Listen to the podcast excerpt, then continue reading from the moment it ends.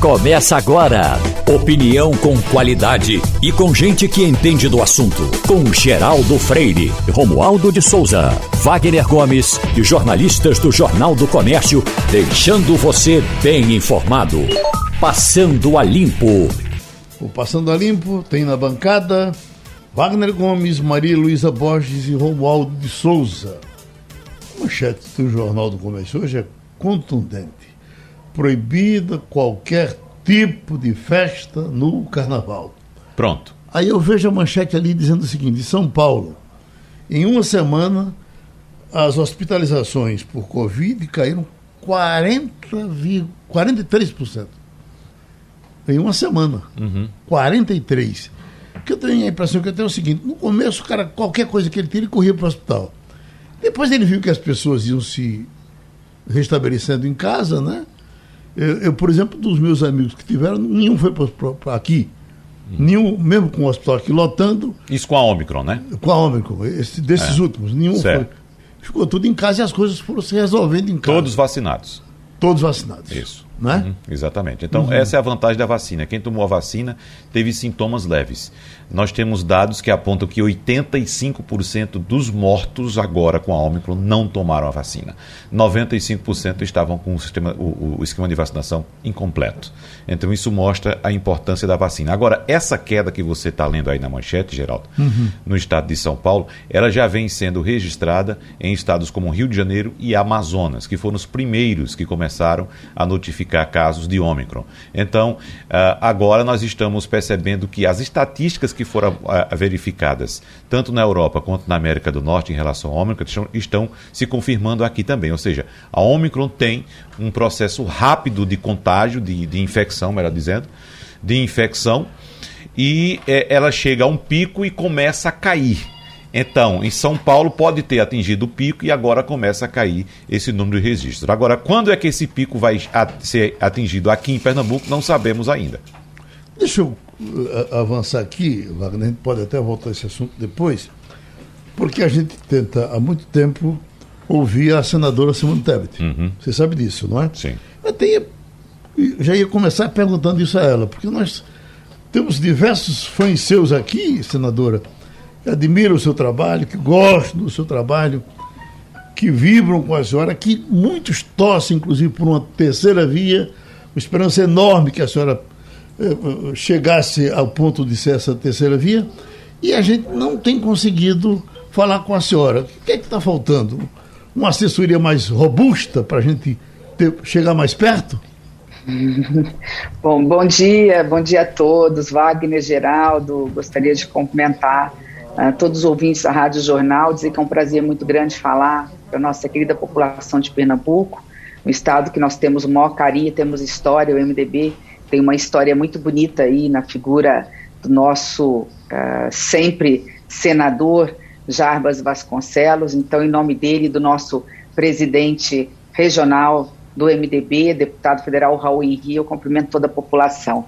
Eu tive essa semana retrasada, eu acho que dando uma entrevista para Pernambuco, numa rádio também regional, as demandas são muito grandes em relação não só às rádios nacionais, mas como regionais. Eu tenho procurado dar duas, às vezes três entrevistas por dia. Essa já é a segunda do dia. Estava falando lá com a Bahia agora, Feira de Santana, agora com Pernambuco. Ainda tenho mais duas no período da tarde. É, o tempo até o final do ano era um tempo que nós tivemos que dedicar, vocês mesmos acabaram de falar, na questão da CPI da Covid, e isso me tirou um pouco do ar. Peço uhum. desculpa a vocês. A gente ficou tão envolvido 24 horas por dia e aí ficou uma demanda reprimida de entrevistas para rádios regionais. Eu peço desculpas é, em nome da minha assessoria, mas a culpa sempre é nossa. Eu nunca delego, nunca terceirizo responsabilidade. Os acertos são sempre da minha equipe, que é maravilhosa, os erros são sempre meus. Sou eu que às vezes falo, ó, não dá para dar entrevista agora. Eu sou muito responsável, muito determinada, eu sou muito eh, de estudar tudo que estou fazendo, muito compromissada. E fiquei realmente muito envolvida com a CPI. Ali, numa exposição nacional, a gente tinha a responsabilidade de defender ser a voz feminina falando dessa pandemia que nos assolou tão fortemente, fruto, entre outras coisas, do desgoverno do, de um governo insensível como o do governo Bolsonaro, que, por omissão dolosa, atrasou a compra de vacinas e nos levou a essa paralisia econômica. Então, peço desculpas em meu nome assuma, assuma a responsabilidade. Da próxima vez, mandem direto uma mensagem no meu WhatsApp, vou deixar o celular com vocês e vai ser sempre um prazer poder estar conversando com todo o Brasil e Pernambuco através do seu programa. Ótimo. Então, eh, Maria Luísa eh, está sentando aqui agora, vai entrar na nossa conversa. Eu me lembro, Malu, que quando uh, tinha aqui o repórter Esso, aí tinha uma frase ali que era nunca fale tão bem de uma pessoa que depois você não possa falar mal dela. Aí nós, nós temos falado bem dessa senadora, é por isso que deixar a palavra com você agora, a senadora Simone Tebet. Senadora, muito bom dia. É, eu queria a sua opinião a respeito dessa composição da terceira via é, que a gente tem acompanhado, inclusive seu nome chegou a ser falado, embora ainda não apareça nas pesquisas com, com muita expressividade. É, é, como é que a senhora está vendo essa composição e a senhora acha que a gente caminha fatalmente para uma polarização nas eleições deste ano? Bom, Malu, é, bom, bom dia a você, em seu nome cumprimento todas as mulheres de Pernambuco, a dizer que a polarização já existe né, uma polarização raivosa de ódio ideológico, numa disputa entre esquerda e direita que inconcebível no mundo moderno como o nosso, quando o Brasil passa fome, entrou de novo pelo mapa da fome, um Brasil que tem aí números é, da economia assustadores que a gente não via há quase 30 anos, diante da maior crise econômica, social, política da história do Brasil.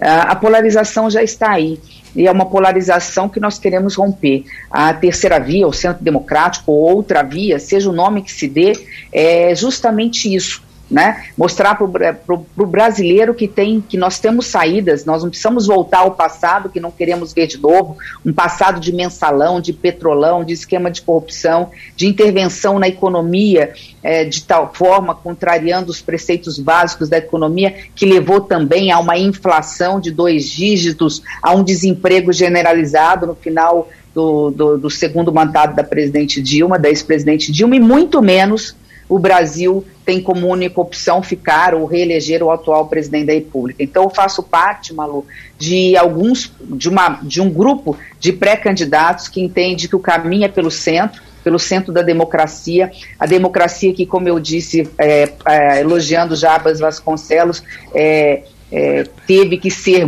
é, reconquistada né, através de muito suor, muito trabalho, dor e lágrima de muitas mães, das viúvas do talvez, das viúvas do, dos quem sabe, e aí fazendo uma referência também ao saudoso é, Fernando Lira, que também foi junto com Jarbas um dos pioneiros em Pernambuco. Então, o que eu faço parte desse movimento, um movimento que está mostrando que diante da polarização nós estamos aí no verdadeiro retrocesso, um retrocesso democrático, um retrocesso civilizatório. De um lado, um presidente da República que não respeita as pessoas, insensível com a dor alheia, que quer através de, de uma política e de uma mentalidade tacanha e pequena, de modo de ver o mundo, querer é, excluir as minorias, né, e de outro lado, de um passado que nos deixou um legado muito ruim no que se refere à pauta econômica. Então, dentro desse processo, sim, Malu, eu vejo uma possibilidade da terceira via, há uma avenida ainda de indecisos, quando se pergunta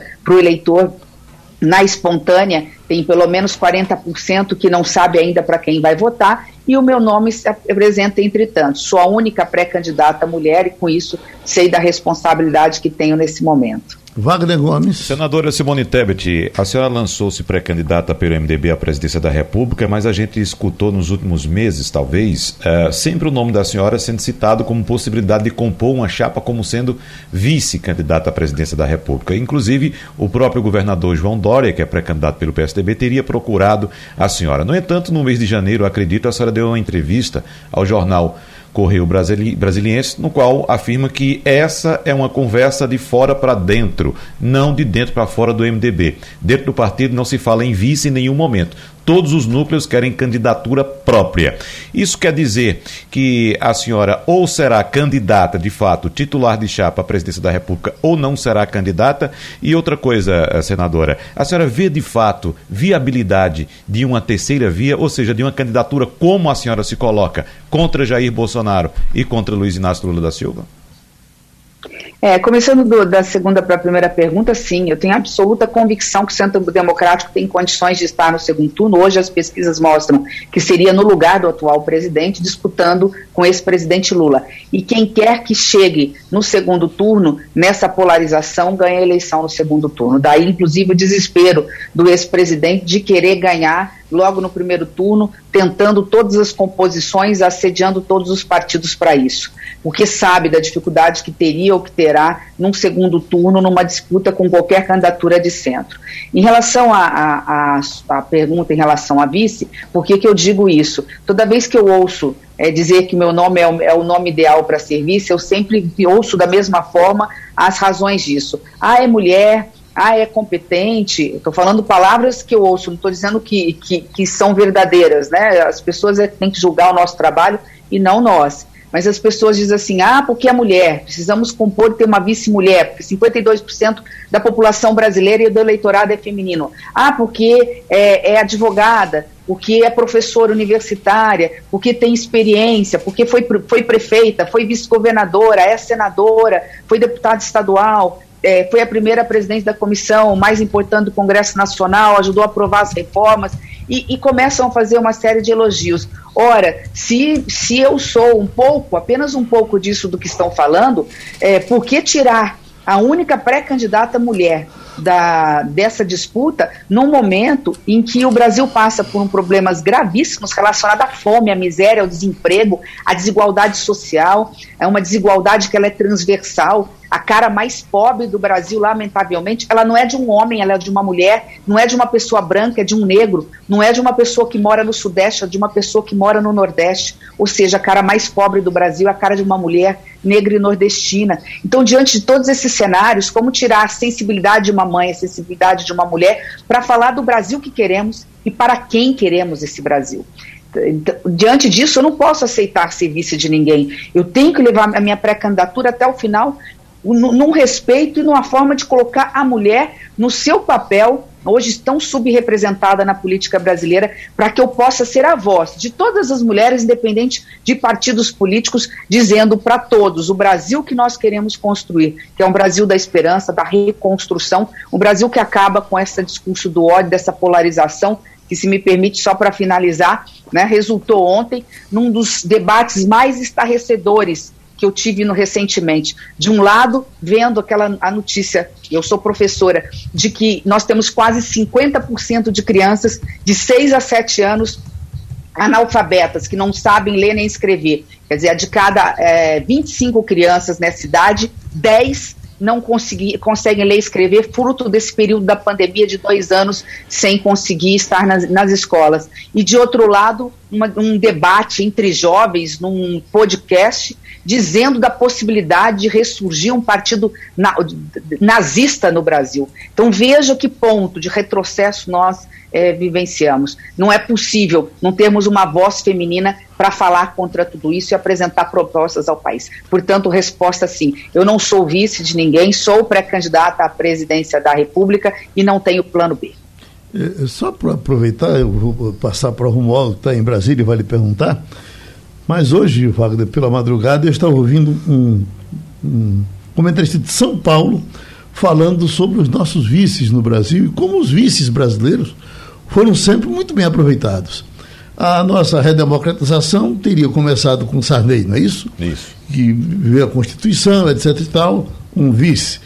A, a coisa mais terrível que nós tivemos nos últimos tempos, que foi a inflação, foi o vice que assumiu, que foi Itamar Franco, que resolveu a parada. Um vice com programa de governo, que o Brasil estava sem programa, na porrada, na base. Com Dilma, foi Michel Temer. Michel Temer. Não é verdade? E se a gente pega os números do governo Michel Temer em relação a Dilma. Não é verdade? É uma coisa Bom, então, absurda. Mas vamos para Romualdo de Souza aí em Brasília. É, agora me parece só que a patrocinadora Simone Tebet de fato não tem perfil de vice. Oi, Romualdo. Senadora. Sem nenhum demérito, seja... sem nenhum demérito, porque eu já fui vice-governadora. Uhum. Mas eu acho que o vice não pode ser escolhido porque é homem ou que é mulher. O vice tem que ter. Você, vocês foram perfeitos, eu agradeço a sua colocação agora. O vice tem que ter identidade ideológica, tem que trabalhar a quatro mãos. Foi assim que eu fiz como vice-governadora. Não é pelo perfil para ganhar a eleição. O vice não pode ser chamado para poder garantir a eleição. O vice tem que ser aquele que tem uma identidade ideológica, uma identidade de propósitos para governar um Brasil tão complexo como o nosso, a quatro mãos, a oito mãos, enfim, com uhum. todos. Pronto, Romualdo. Senadora, muito bom dia. Seja bem-vinda à Rádio Jornal, cujo lema é Pernambuco falando para o mundo. Senadora, o poeta pantaneiro Almir Sater juntou-se certa vez com o santista Renato Teixeira e criaram Tocando em Frente. Ando devagar porque já tive pressa.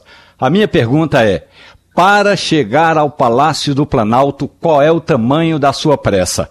É janeiro de 2023 ou a senhora aceitaria adiar esse projeto para 2027 com um MDB, digamos, mais definido por uma candidatura própria? Romualdo, o tamanho da minha pressa é o mesmo tamanho da pressa de uma mãe que sabe que vai, vai ter que consolar seu filho porque esse, essa criança vai dormir com fome.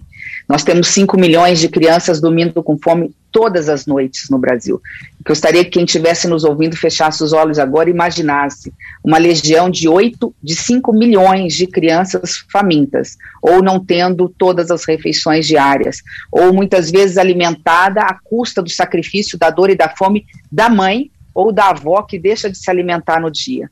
O tamanho da minha pressa é o tamanho da pressa de todas as mães e mulheres brasileiras que, numa situação mais favorecida como a minha, se sente sente a dor de outras mães. É por isso que eu faço política e é por isso que eu tenho pressa. Tenho pressa de chegar o mais rápido possível em Pernambuco para me apresentar. Eu sou uma senhora desconhecida no Brasil, sei disso, sei desse desafio e não vejo isso como um, um defeito, mas assim, eu vejo isso como algo propositivo, né? A eleição ainda está muito longe, nenhuma, ele, nenhuma eleição teve pré-candidaturas tão antecipadas como esta. Não vamos esquecer que, na quatro anos atrás, ninguém falava que o presidente Bolsonaro, em fevereiro do ano eleitoral ia ganhar a eleição. Então nós temos pressa, porque o Brasil tem pressa, é o país da desigualdade. Eu faço política consecutiva há 20 anos, mas eu faço política de bastidores, por ter de um berço também político, desde os meus 15 anos de idade, quando eu fui para a rua lutar por diretas já. Eu venho me preparando para esse momento, não é de agora, né? Na, na, no banco da universidade, nos movimentos sociais, no Fora Cola,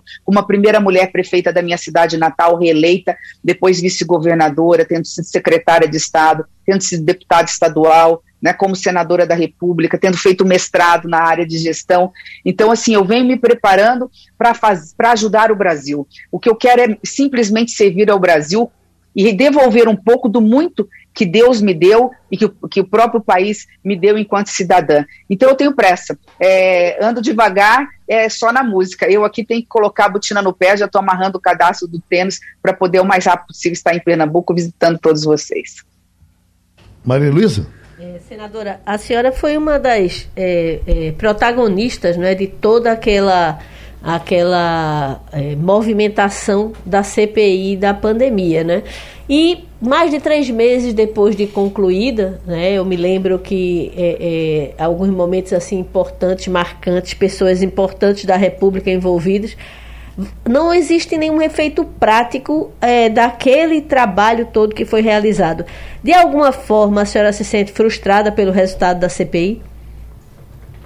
Frustrada não, Malu. Eu estou extremamente satisfeita com a conclusão da CPI. Eu estou indignada e nós estamos trabalhando nesse sentido. Não vamos estamos de braço cruzado por saber que agora as autoridades competentes, quem tem a bola na mão, quem tem a responsabilidade de dar continuidade ao trabalho da CPI, está engavetando denúncias tão, gra tão graves. Vamos lembrar, a CPI não, não, não terminou em pizza. Ainda que não tivesse ou não terá não tenha julgamento, a CPI colocou vacina no braço do povo brasileiro. É, essa colocação, e, e, todos, todas as entrevistas que eu, que eu faço, eu agradeço você por me fazer essa pergunta também, todos me perguntam isso e me permitem esclarecer. A CPI é uma comissão parlamentar de inquérito ela faz o que um delegado de polícia faz na polícia. Muitos já devem ter ido numa delegacia fazer um boletim de ocorrência. Né? O que, que faz o, o delegado? Ele investiga, ele ouve as partes, ele, fa ele faz o boletim de ocorrência, ele faz uma conclusão e encaminha para quem? Para as autoridades competentes, promotor, que depois vai acionar a justiça. E a, o trabalho da CPI conclusivo concluiu que o governo foi omisso né, e houve omissão dolosa, intencional no atraso das vacinas, e há uma suspeita muito grave de um esquema de corrupção, de crimes contra a administração pública na compra dessas vacinas. Né? Lembram lá de um dólar por dose, como se a vida pudesse ter preço. Então, diante de tudo isso, o nosso poder pela Constituição, ele se encerrou. Nós não somos delegados, nós não somos promotores, nós não somos juízes, nós somos senadores da República. O que nós estamos fazendo agora? Nós temos o observatório da CPI, esse observatório está trabalhando, está usando os instrumentos que nós temos no regimento para, através das comissões, convocar. Foi aprovado essa semana, nós convocamos o ministro da Saúde, o procurador-geral da República, que eu chamo do engavetador-geral da República, porque tudo que é denúncia contra esse governo, ele não investiga e o papel dele é investigar, ele é independente para isso e nós estamos chamando o presidente da Visa para falar também sobre a questão da vacinação infantil. E se você me permitir, Malu, é, só em relação a, a, a essa questão da, da CPI, é, é, falar que a CPI não, não deu em nada ou, ou daria em pizza é o mesmo que dizer que é por culpa de termos que ficar em casa que as crianças hoje não estão alfabetizadas. Não. Nós falamos desse, desse número que é, que é muito triste para mim, como mãe e como professora, de ter quase 50% das nossas crianças de 6, 7 anos é, hoje analfabetas no Brasil. Não foi por isso. A Itália fez um lockdown de 45 dias, mas mandou todo mundo ficar em casa. E depois, quando acabou né, o surto, todo mundo foi para a rua. É fruto de um governo que falava assim: vai para a rua, ora fica em casa, vai para a rua, fica em casa, sem uma organização, é que nós tivemos que ficar quase dois anos trancados. Então, a responsabilidade por isso é de um governo federal insensível, negacionista, que não só negou a vacina, mas que levou à morte quantas pessoas, porque mandou no momento do pico da pandemia as pessoas irem para a rua como se as pessoas tivessem, como se fosse uma questão entre economia ou saúde, quando na realidade são as duas coisas que poderiam andar bem desde que houvesse um planejamento, uma organização do governo federal. Vamos fechar, Wagner? Vamos lá. Senadora Simone Tebet, a senhora disse agora há pouco, abre aspas, sou uma senhora desconhecida. E a gente imagina o tamanho do esforço que a senhora vai ter que fazer para tornar-se conhecida nesse país continental, continental chamado Brasil. Estamos aqui no lado nordeste deste país. A senhora sabe que aqui há uma predominância muito forte do PT e, consequentemente, do presidente Lula. E eu queria saber, senadora, qual a confiança que a senhora tem no partido da senhora, o MDB, que é tido como muitos, como uma confederação de vários interesses. Dentro do MDB nós temos é, é, alas do partido que defendem Jair Bolsonaro, temos alas do partido que defendem o PT e Lula, como por exemplo, o senador Jarbas Vasconcelos, que a senhora citou agora há pouco, aqui em Pernambuco, o MDB do senador Jarbas Vasconcelos está ligado ao PSB e, consequentemente, ao PT do ex-presidente Lula. Então, de que forma a senhora pretende convencer o partido a majoritariamente, talvez até de uma forma inédita, senadora, a encampar essa campanha da senhora para torná-la conhecida no Brasil e entrar de forma competitiva nessa eleição? Bom, primeiro, como, como é da essência do MDB, que é um partido democrático, respeitar os palanques regionais. Os palanques regionais não atrapalham o palanque nacional, ao contrário. Né, vai ser assim no meu estado e tem que ser assim em Pernambuco. Essa é a grandeza do MDB, que é um partido municipalista, um partido de capilaridade que tem maior número de prefeitos, vice-prefeitos e vereadores. Segundo, você acabou me dando a razão do porquê o MDB é, nos dará a legenda. Porque exatamente o MDB não pode nem para um lado nem para o outro, sob pena de se fragmentar. Um partido da grandeza do MDB, por ser o maior partido de centro, a gente não quer a unanimidade. Toda unanimidade é burra, toda unanimidade é, transformaria a democracia numa ditadura. Jamais isso queremos. Mas eu tenho convicção que teremos a unidade do partido em cima do nosso nome e do nosso projeto. Uma das razões pelo que nós estaremos andando e provavelmente começaremos por Pernambuco. Se não for Pernambuco, é o Rio Grande do Sul. Eu faço questão de visitar primeiro os dois maiores ícones é, da política do MDB, que fazem política independente de mandatos. Senador Pedro Simão, no Rio Grande do Sul, e senador Jabas Vasconcelos, por tudo que representou. E aí, se me permitir, já indo para o final, dentro desse processo da pergunta, Wagner, não vamos esquecer que no final do ano o Centro Democrático estava poluído. Todo mundo falava, o MDB não vai levar a pré-candidatura da Simone adiante. Só que quem deixou já de ser candidato é a União Brasil, que a princípio não tem mais o candidato Mandetta, o próprio PSD, que estava com a ideia de, de, de, colocar o presidente do Congresso Nacional, muitos já ficaram pelo caminho, a nossa candidatura está só agora entre as três do Centro Democrático tirando o Ciro Gomes, que não se coloca nesse, nessa terceira via, ele mesmo que acha que é uma outra via. Nós temos hoje a candidatura do Sérgio Moro, do ex-ministro, nós temos a candidatura do, do governador do PSDB, pré-candidatura, desculpa, nós temos a minha, e quais são as outras dois ou três que já estão vendo alguma, de alguma forma a possibilidade de, de apoiar algum outro partido? E a nossa pré-candidatura é, continua. Eu sei que nós estamos no final, mas eu não posso deixar de falar, porque eu falei de Jabas e de um companheiro dele que é Fernando Lira. E saber que hoje né, tem na linhagem uma mulher da grandeza da Raquel Lira comandando a, a cidade, e não é do meu partido, nem sei se caminhará conosco, porque tem a sua visão é, política, mas saber que temos Raquel Lira, é, prefeita da maior cidade do interior de Pernambuco, Caruaru, né, que tem um trabalho brilhante, quero me convidar, se ela me permitir, que eu sei que é pertinho, deve ser cento e poucos quilômetros de, é, da capital de Recife, quero poder estar vendo o belíssimo trabalho que uma mulher, independente partido, repito, é, da grandeza da Raquel, que foi reeleita, inclusive, muito bem reeleita, faz na sua cidade. Então, quando for a Pernambuco, em Recife, Olinda, quero ter a oportunidade também de ver a administração da mulher, que tão tão bem representa as mulheres de Pernambuco e o seu trabalho. Desculpa pelo delongar da resposta. Pronto, doutora Simone, certamente passará por aqui também. A gente lhe dá um abraço. Muito obrigado pela sua participação aqui no Passando a Limpo. Para a gente não sair de política agora, essa fusão que foi resolvida ontem, TSE aprova fusão DEM-PSL no União Brasil, que passa a ser o maior partido do país. Você vai vendo aqui, realmente é coisa demais, tá vendo? 81 deputados federais. Mas destes, 20 pode pular do barco, 20 ou 30. Pode. Que são do PSL ligado a Bolsonaro. Uhum. Mas dinheiro esse partido vai ter. Vai, muito. Está uh, aqui, ó, vai ter ano um bilhão de reais. É. Isso, isso isso choca tanto a gente, né? Uhum. Saber que nós não fomos ouvidos para isso, ninguém foi perguntar, você, o que, é que você acha? Poderia até que você ser convencido, mas não, de repente chegar e dizer. É, é, é, Geraldo, mas eu você acho. Você vai pagar isso. Eu acho que a gente joga muito peso em cima de um lado só, como você está dizendo agora. Porque é o seguinte, infelizmente, a realidade eleitoral do Brasil é outra. Quem anda em eleição, quem vai em comunidades em eleição, sabe que existe um lema nas casas das pessoas: só votem quem me der alguma coisa. É.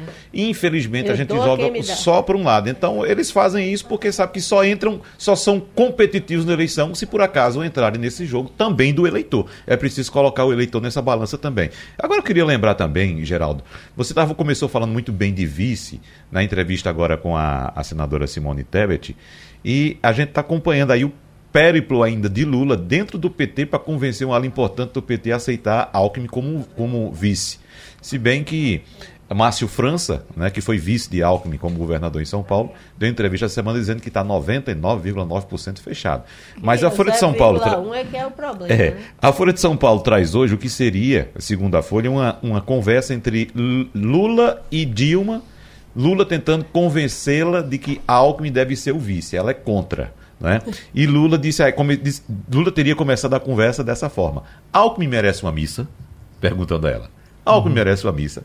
Ele disse, sim, Alckmin merece uma missa. Então ele está dizendo que é, um, é, uma pessoa de bem, que ele pode confiar, que ele pode dormir tranquilo. Ele está tentando ainda convencer o PT. Na verdade, a, a, a jogada de Lula para convencer é, Alckmin, ou para convencer agora o PT, que me parece que Alckmin já está convencido, não é para conquistar votos, não é para conquistar São Paulo, até porque o PT tem uma parcela importante de votos em São Paulo, tem um eleitorado bastante cativo em São Paulo.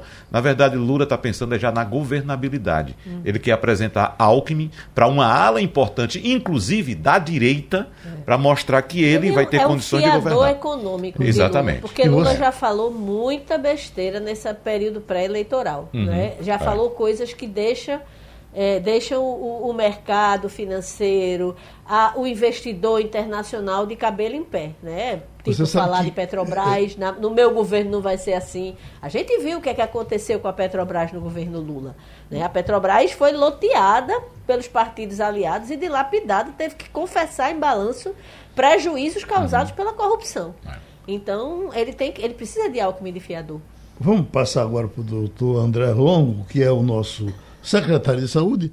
Doutor André, como é que nós estamos? Uh, as, nossas, as nossas enfermarias, o nosso estado de canto a canto. Nos dê boas notícias. Bom dia, Geraldo. Bom dia a todos aí da bancada. Bom dia aos ouvintes da Rádio Jornal. Bom, Geraldo, a gente é, continua com um cenário é, onde ainda há uma aceleração né, da Ômicron aqui no estado. Nós temos visto isso arrefecer em, em alguns estados, o que nos dá uma expectativa de que nós também estejamos chegando próximos ao pico após é, cinco semanas de aceleração. É, deve, deve se seguir, como sempre se segue em acelerações epidêmicas, um período aí de platô, onde a gente fica ainda com um nível elevado de casos, e depois isso deve desacelerar. É, nossa preocupação ela se estende ainda um pouco mais, porque a gente sabe que final de fevereiro, começo de março, é quando a gente tem a sazonalidade, ou seja, de maior ocorrência de doenças respiratórias aqui no estado.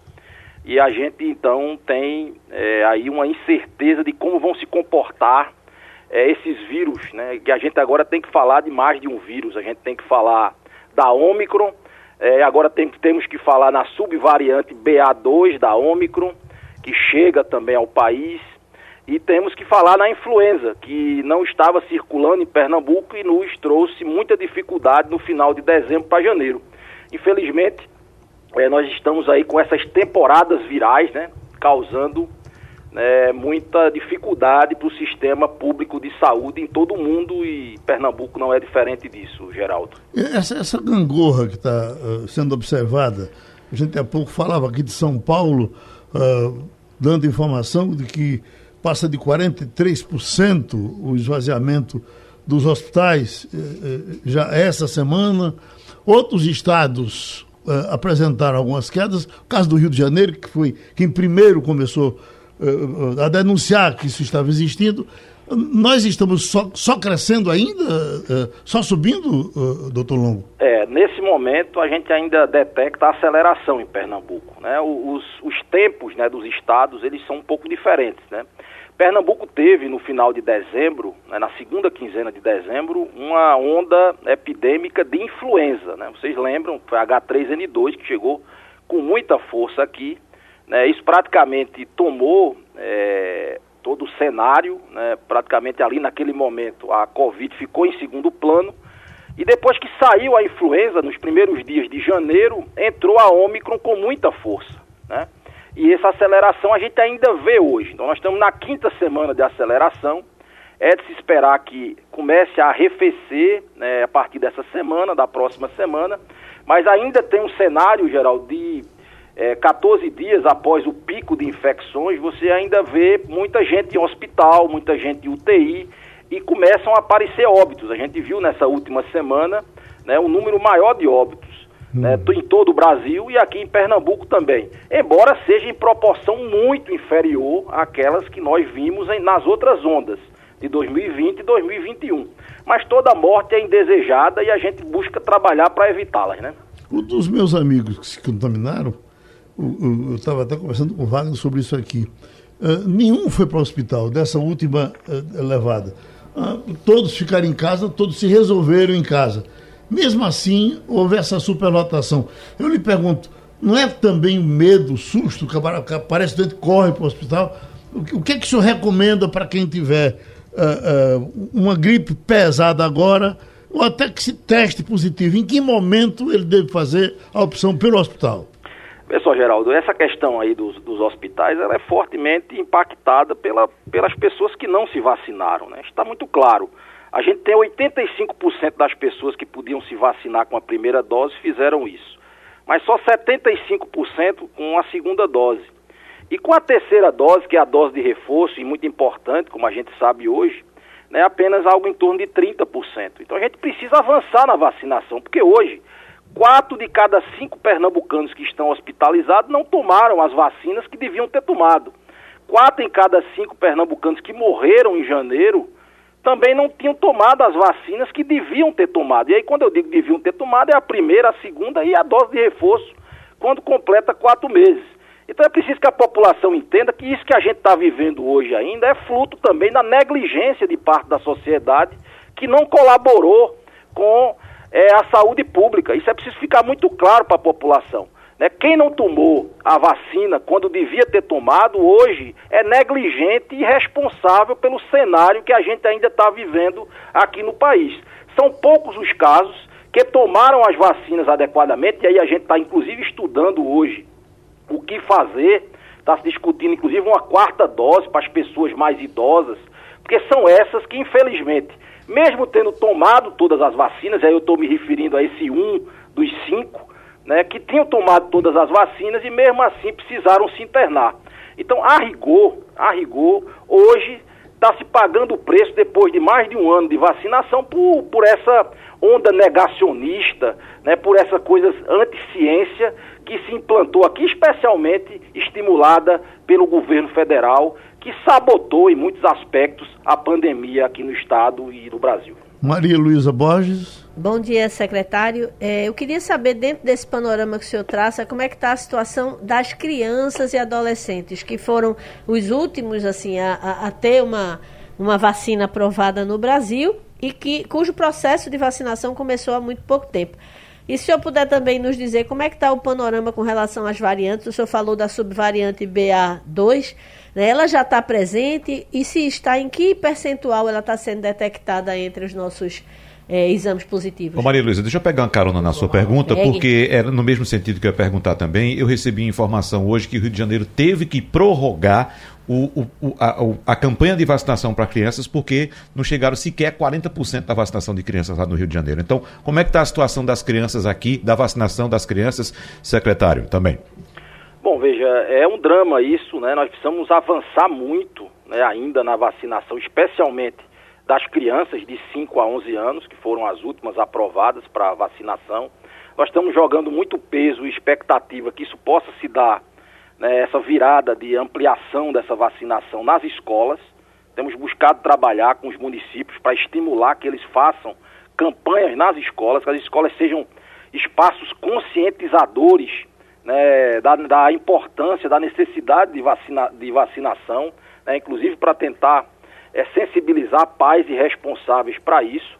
A nossa taxa de cobertura ainda é muito baixa, inferior a 20% dessas crianças de 5 a 11 anos. Nós precisamos avançar muito ainda de 5 a 11 anos. E em relação aos adolescentes, já é melhor. Né? Nós já nos aproximamos, já, já superamos os 70% com a primeira dose, nos aproximamos dos 50% com a segunda dose, mas ainda precisamos também avançar é, nessa, nessa população é, de adolescentes. Em relação à subvariante, é, é uma expectativa hoje. Né? Detectamos os primeiros casos, Maria Luísa, no Brasil. Nós não temos ainda a Fiocruz aqui em Pernambuco, que tem feito sequenciamentos semanais, a quem a gente aproveita aqui para agradecer muito a todo o Agil Magalhães, na pessoa de seu, de seu diretor Pedro Miguel, que tem sido um parceiro do Sistema Único de Saúde, colaborando muito na, na, nesses sequenciamentos genéticos. Aqui em Pernambuco a gente não identificou, até o último sequenciamento, que foi liberado na última sexta-feira, a variante BA2.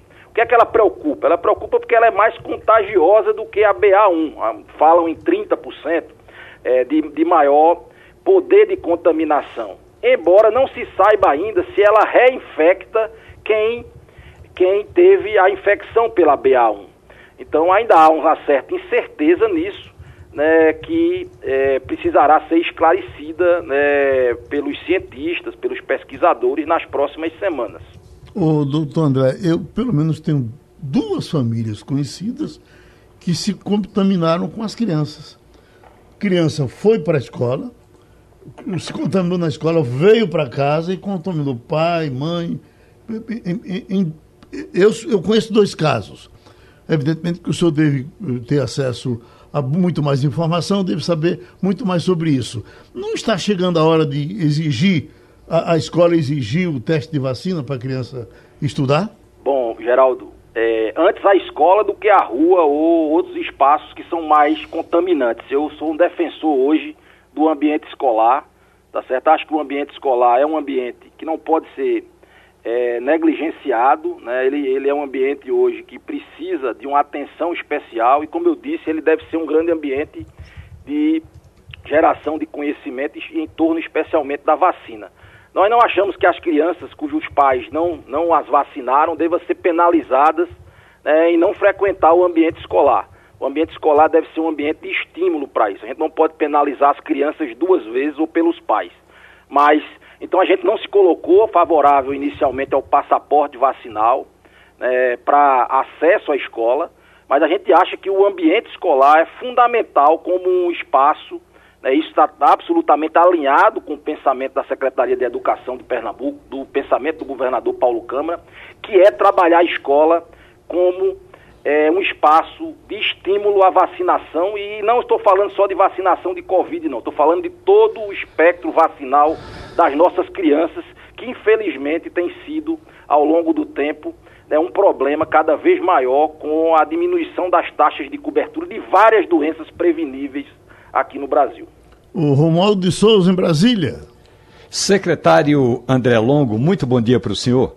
Bom dia, é Romualdo. Claro, secretário, que o interesse coletivo é, e, é bem mais importante, é mais preponderante. Mas eu pergunto senhor, secretário, cancelar, cancelar eventos carnavalescos é diferente de adiar esses festejos.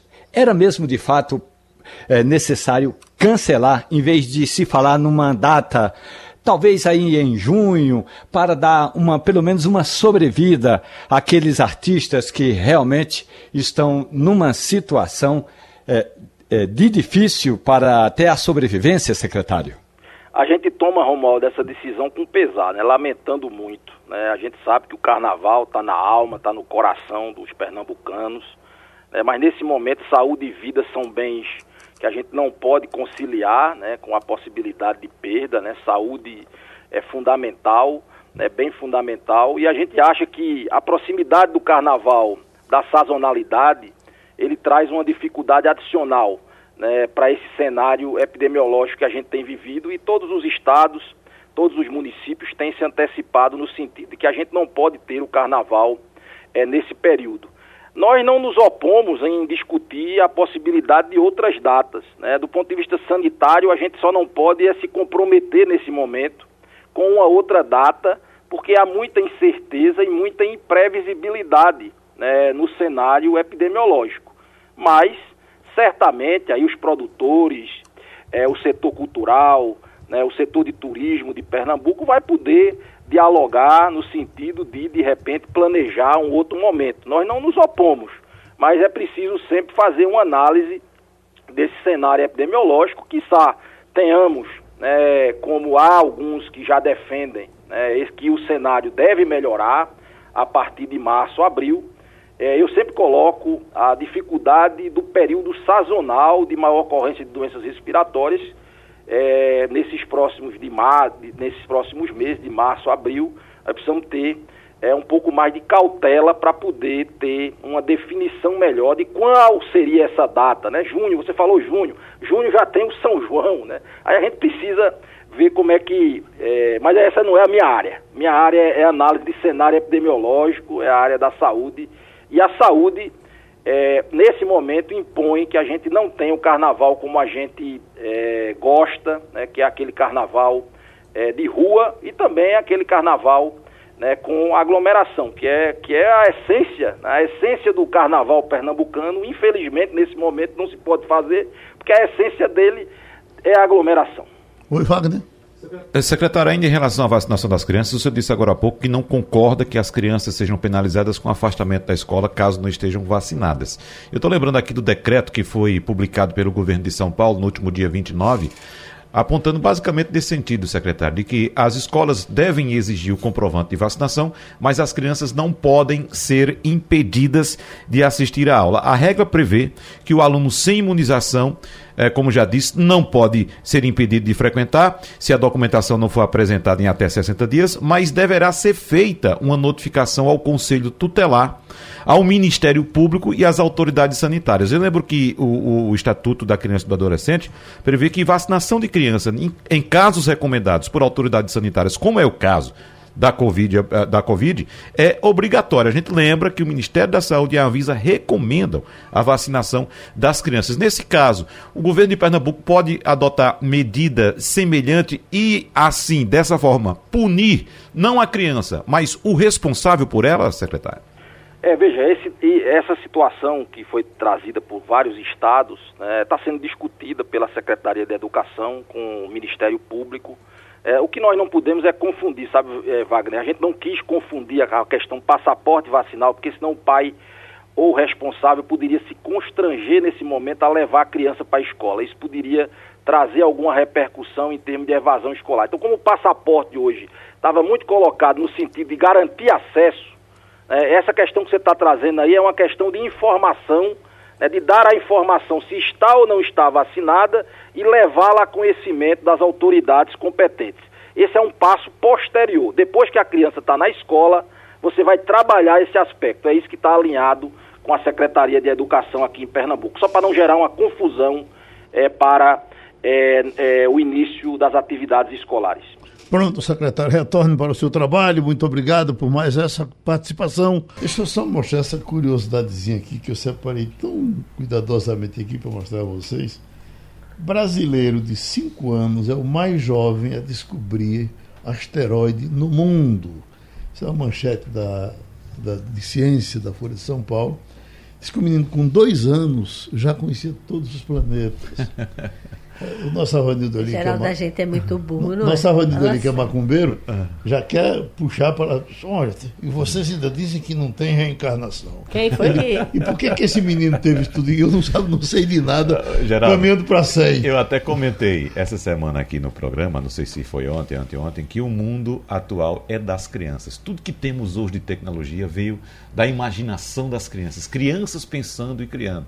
O no, nosso tempo passou, então o mundo é desses pequenos seres que pensam e que hoje, devido ao avanço da tecnologia, tem plenas condições de transformar aquela imaginação em realidade, né, Maria Luísa? Mesmo que seja uma realidade virtual, Exatamente. mesmo que seja o metaverso, uhum. né, que está tão falado, tão comentado, uhum. mas de fato a capacidade imaginativa hoje ela não tem amarras, uhum. né? Porque tudo que você não consegue imaginar no mundo físico, você pode imaginar num mundo virtual onde as pessoas entram e, e, vi, e vivem e se comportam como se estivessem é, é, é, conversando aqui conosco, uhum. né? Porque é assim que essa geração conversa, é né? No universo como paralelo. É que vai ser, como é que vai ser a vida desse menino a partir de agora? Porque até a ONU já está interessada nele. A NASA já quer Não, A partir de agora, o que pode ter acontecer de melhor com ele é um, um baita investimento em educação, é, a melhor verdade. possível. É, né? existe, na, existe nos Estados Unidos, por exemplo, uma escola que é, é focada em receber crianças superdotadas. Quem estudou lá foi aquela pessoa lisa, chamada Jeff Bezos, uhum. né, o, o, dono da Amazon. Né? É, é, e é, essa escola ela detecta crianças porque de fato elas precisam de estímulos diferentes. É, diferentes da, da, da, educação formal. Imagina um menino desse sentado numa sala de aula, vendo um professor escrever numa lousa B com A bar. Para ele é algo que não, não faz Malu, sentido. Até hoje aqui, o máximo que se fez por esse menino foi levar para o programa de Silvio Santos. Né? Mas, Alguém vai vê-lo, não é possível. Oi, Romualdo. O ministro da Ciência e Tecnologia, ele já fez o seguinte: pegou o Miro Latâncio Tsai, tirou fotografia, disse que o Ministério da Ciência, Tecnologia e Inovação do Brasil está de portas abertas não apenas para o Miro, mas também para outros jovens pesquisadores. Mas a questão toda é que a NASA tem um programa chamado IASC, é que é uma uma, uma, um conglomerado de projetos que chama-se Colaboração Internacional de Pesquisa Astronômica. Então, esse projeto já está mapeando não apenas os estudos é, do brasileiro Miro Latâncio, mas também é, tentando fazer com que a família aceite a transferência do moleque, claro, com a família indo junto, para morar nos Estados Unidos, para que ele se dedique a esse projeto de descobrir asteroides. E uma das promessas, Geraldo, uhum. é que o próximo asteroide que ele descobrir vai ter o nome de Miro. Romualdo de Souza, nós estávamos tentando, desde o começo da semana, uma entrevista com o presidente da Associação dos Prefeitos, Zé Patriota, para que ele desse uh, mais detalhes. Aliás, falamos disso ontem aqui com você. E ele era ocupado, que agenda da Gota Serenense, que ele tem um tempinho para dar para gente. Hoje veio a informação dele de que está havendo, estão programando para Brasília uma reunião de todos os prefeitos para aí sim tomar uma posição nessa reunião. Isso é, é coisa aberta? Já se sabe aí que isso vai acontecer? Ou é uma reunião secreta dos prefeitos? Olha, Geraldo, é, o negócio é o seguinte: quando os prefeitos e a, as associações seja a Confederação Nacional de Municípios ou a Frente Nacional de Prefeitos. Quando querem, estão sempre disponíveis. Quando o assunto é espinhoso, eles é, preferem fazer o chamado vamos esperar uma ação coletiva. E a ação coletiva está sendo bancada pela Confederação Nacional de Municípios. A CM, CNM, CNM é, se apressou, Geraldo, em chamar os prefeitos a Brasília, se não todos os 5.500, mas pelo menos representações estaduais, justamente para analisar que tipo de ação deve ser impetrada, mas que a ação vai ser impetrada, não tenha dúvida.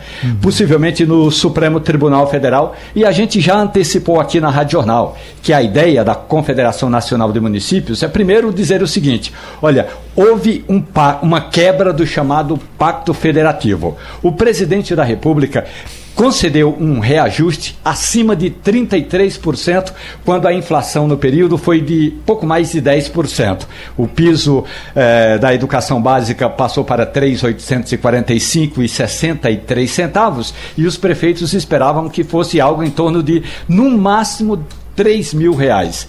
A outra questão, a Confederação Nacional de Municípios já chegou à conclusão de que é necessário ir ao Supremo Tribunal Federal. Só ainda não sabe que tipo de ação para barrar de vez a, a, a, o decreto do presidente Jair Bolsonaro, porque aí se for para barrar o decreto do presidente Jair Bolsonaro, Geraldo, é possível que a Confederação entre, por meio de algum parlamentar aliado, com um decreto eh, legislativo que pode barrar o decreto do presidente da República. Portanto, ainda não está definida ainda qual vai ser a peça judiciária, mas a confederação já está dizendo que os prefeitos virão a Brasília não apenas para fazer uma pressão, até porque pouca gente no Congresso vai seguir essa corrente da CNM, mas é para saber que tipo de ação eles vão impetrar no Poder Judiciário. Repercute uma pesquisa que saiu hoje. Wagner Gomes. Isso, Geraldo, uma pesquisa que foi divulgada hoje, pesquisa realizada pelo Instituto Quest, a pedido da Genial, é, que é uma empresa de é, investimentos, Geraldo, uma empresa do ramo financeiro. Como elas sempre fazem esses levantamentos para ver como é que está a questão eleitoral, e claro, porque isso interfere no cenário econômico do país nos próximos meses. E essa pesquisa traz vários cenários, Geraldo. Ela foi realizada entre os dias 3 e 6 deste mês de fevereiro, nas 27 unidades da federação, com 2 mil eleitores. No cenário 1, ela aparece com eh, mostrando Lula com 45, Bolsonaro 23, Moro 7 empatado com Ciro também com 7, depois vem João Dória com 2, André Janones também com 2, veja, João Dória empatado com André Janones com 2 uhum. pontos, né? E Simone Tebet, que acabou de falar com a gente, 1%. Nesse cenário, segundo a Genial Quest, Lula já ganharia no primeiro turno. Ele tem 45 e a soma de todos os outros candidatos dá 42%. Aí são vários cenários, Geraldo. Uhum. Tem um cenário 2, sempre com Lula liderando, com 45% em praticamente todos os cenários. E Dória não sai do canto. E né? Dória não sai, só, uma, só um cenário que aponta Dória com 3%. Eu acho né? que o pior desempenho de um, de, um, de um governador de São Paulo como candidato. É na história. Geraldo, é muito ruim, Geraldo, o desempenho dele, mesmo ele tendo um governo aprovado nas pesquisas. Exatamente. Ele não consegue transformar a aprovação uhum. do governo dele em apoio eleitoral. É Agora, ele está brigando, inclusive, acho que o Romualdo vai falar sobre isso, com uma ala do partido que quer que ele desista de ser candidato, porque ele não consegue decolar nas pesquisas. Lembrando que Alckmin, na eleição de 18, também começou, começou num patamar melhor do que ele, mas também demorava a decolar. E ele dizia, uhum. não, lá em agosto, né? Ele dizia até treino é treino, jogo é jogo. Lá em agosto, quando a situação, a campanha uh, de fato uh, uh, engatar, a gente segue e consegue crescer. Pelo contrário, ele afundou mais ainda, terminou com menos de 5% dos votos. Então, está todo mundo no PSDB, pelo menos essa ala, preocupado que esse, esse movimento possa, possa se repetir e levar o partido para o fundo do poço, Geraldo. Pois não, Romualdo? Ontem à noite teve um jantar na casa do ex-ministro Pimenta da Veiga e os tucanos, ou pelo menos uma ala tucana está realmente inquieta porque Dória é bem avaliado no Estado, mas patina nas pesquisas e olha que ainda não tinha saído essa pesquisa de que tratou agora Wagner Gomes. Nesse jantar, que contou com a presença de Eduardo Leite, o governador do Estado do Rio Grande do Sul, que perdeu para Dória na prévia, não foi descartada a ideia de dar um prazo para João Dória. João Dória, ou ele cresce ou o partido abandona João Dória e aí o PSDB vai partir definitivamente para a chamada federação partidária e para ver se não afunda de vez juntamente com João Dória. E terminou o Passando a Limpo. Opinião com qualidade e com gente que entende do assunto. Com Geraldo Freire, Romualdo de Souza, Wagner Gomes e jornalistas do Jornal do Comércio, deixando você bem informado. Passando a Limpo.